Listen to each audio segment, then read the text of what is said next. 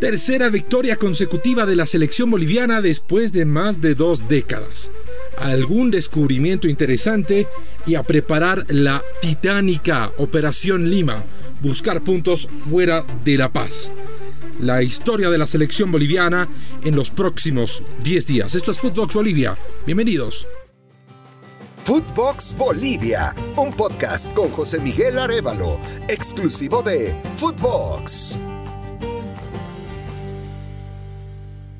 Los saluda José Miguel Arevalo, gracias de corazón por acompañarnos en nuestro episodio número 32, dedicado a la selección boliviana de fútbol que eh, tuvo un partido amistoso el viernes pasado en Washington, D.C., en la cancha del DC United, se enfrentó a la selección de El Salvador, selección que está en el octagonal final de la CONCACAF, no es favorita a clasificar el Mundial, pero eh, ofreció una un partido bastante interesante. Fue un sparring muy a la medida de lo que entendemos buscaba la selección boliviana.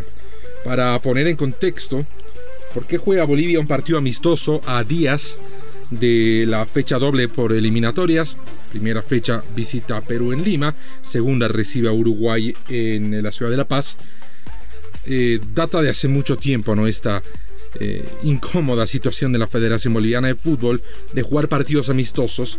Y es que allá por el 2015 había pactado un partido amistoso contra Nigeria en África que no se disputó, no cumplió con esa, ese compromiso la selección boliviana. ¿Por qué?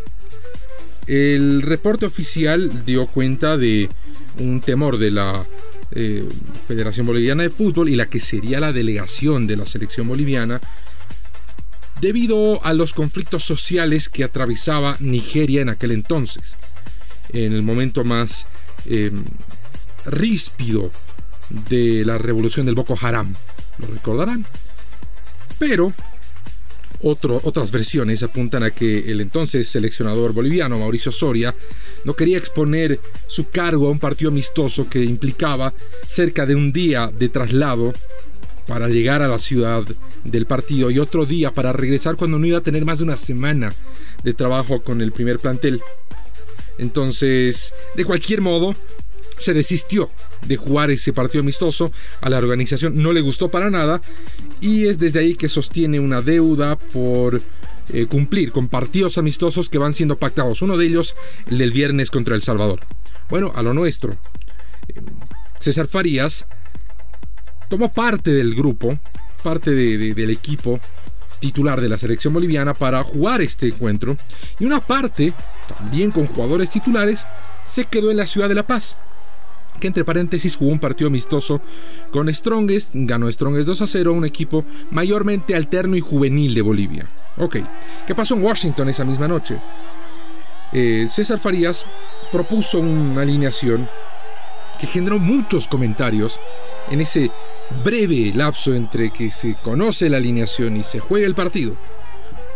Primero, repitió la línea de tres, con la que parece César Farías se ha casado con la selección boliviana. Le ha dado resultados y ya podemos eh, afirmar eh, categóricamente que Bolivia juega con tres defensores en el fondo, cinco cuando lo atacan. Los cuestionamientos llegaron por la elección de los jugadores. Primero, el arquero fue Rubén Cordano, alterno constante de Carlos Lampe y con posibilidades de quitarle la titularidad. No creo que sea probable para cualquiera de los próximos dos partidos, porque en el juego contra El Salvador no fue muy exigido eh, Rubén Cordano. Digamos que sus mejores atributos no pudieron ser exhibidos por las características del partido. ¿Por qué podría perder el puesto Lampe? De cualquier modo, porque Vélez Arfield no ataja. Es suplente, no está en competencia. Y eso le juega muy en contra al que viene siendo arquero titular de la selección boliviana. Fuera del dilema del arquero, los mayores cuestionamientos llegaron por la defensa. Sí repitió como líbero Jairo Quinteros, este joven defensor boliviano formado en el Valencia de España, hoy en el Club Bolívar, con un liderazgo que realmente sorprende para un jugador de su trayectoria. Quinteros ha cumplido el 7 de febrero pasado 20 años y ha mostrado que tiene la capacidad de liderar una defensa, más aún jugando como líbero. Él es jugador en este momento, la ficha eh, le pertenece al Inter de Miami. Con la salida de Marcelo Claure de la directiva, la dirigencia, la plana mayor del Inter de Miami, queda ver dónde va a estar el futuro de Jairo Quinteros. Por el momento a préstamo en Bolívar, pero de seguro que su proyección es mucho, pero mucho mayor. ¿Quiénes lo acompañaron? Por izquierda estuvo José Sagredo, que suele jugar como lateral por izquierda en Strongest, que es uno de los hombres de confianza de César Farías, que más allá de que no haya mostrado un nivel superlativo en el fútbol boliviano, César Farías ha trabajado con él en Strongest y lo ha convocado permanentemente a la selección y hasta lo ha utilizado como titular. Como lateral, pasa a ser marcador por izquierda en una línea de tres y eso empezaba a generar comentarios. Ya lo hizo contra Paraguay. Por el otro lado, apela a Diego Bejarano, que es y siempre ha sido lateral con mucha salida por la derecha. Y ahí es donde se desacomodó todo, al menos en el análisis previo. Bejarano es un jugador que se lo conoce y se ha proyectado justamente por su salida por la banda derecha y por ser un lateral que sin problemas llega hasta la línea final en el otro bando de la cancha. Verlo como eh, stopper, como marcador por derecha en una línea de tres, sorprendía, más allá de que ha tenido que cubrir esa posición, ya sea en Bolívar o en Strongest, ante alguna situación emergente. Entonces ahí ya cosechó algunos eh, algunas críticas Farías. Más arriba, volvió a repetir a Ramallo como lateral por izquierda, pasó Ervin Saavedra a jugar por la banda derecha cuando suele eh, funcionar como volante central. Y es ahí donde llega el descubrimiento del que hablábamos. Por un lado jugó Moisés Villarruel como un volante con salida y a su lado la aparición de Franz González, un volante central formado en el Club Aurora de Cochabamba, que ha tenido un paso algo itinerante en los últimos años. Estuvo en Strongest sin éxito, eh, pasó también por Sport Boys cuando estaba en la primera división, actualmente Real Santa Cruz, y bueno, citado por César Farías, y fue la sorpresa en la alineación titular. Ya apareció contra Ecuador en las eliminatorias, también lo hizo eh, algunos minutos contra Perú, con cosas muy interesantes, pero muy, muy incipientes aún.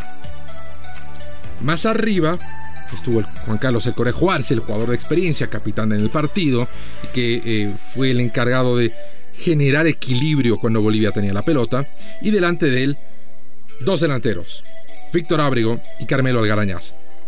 ¿Cómo se desenvolvió Bolivia? Bueno, los primeros minutos, muy bien.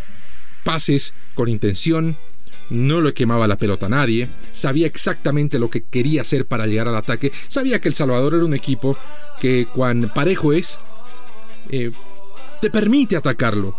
Y sus ofensivas no van a ser eh, plenas de velocidad, llenas de dinámica y realmente peligrosas. Así que, como decía, fue un sparring muy interesante para el trabajo de la selección boliviana. ¿Dónde estuvo el punto más alto? Y en esto han coincidido, hemos coincidido varios eh, periodistas que hemos analizado el partido. La aparición de Franz González fue realmente refrescante para la selección boliviana. Un volante de estatura privilegiada, de apenas 21 años, que eh, así como Jairo Quinteros en la defensa fue la pieza de garantía y de orden, Franz González lo fue en la mitad de la cancha. Y fue su primer partido como titular en la selección boliviana.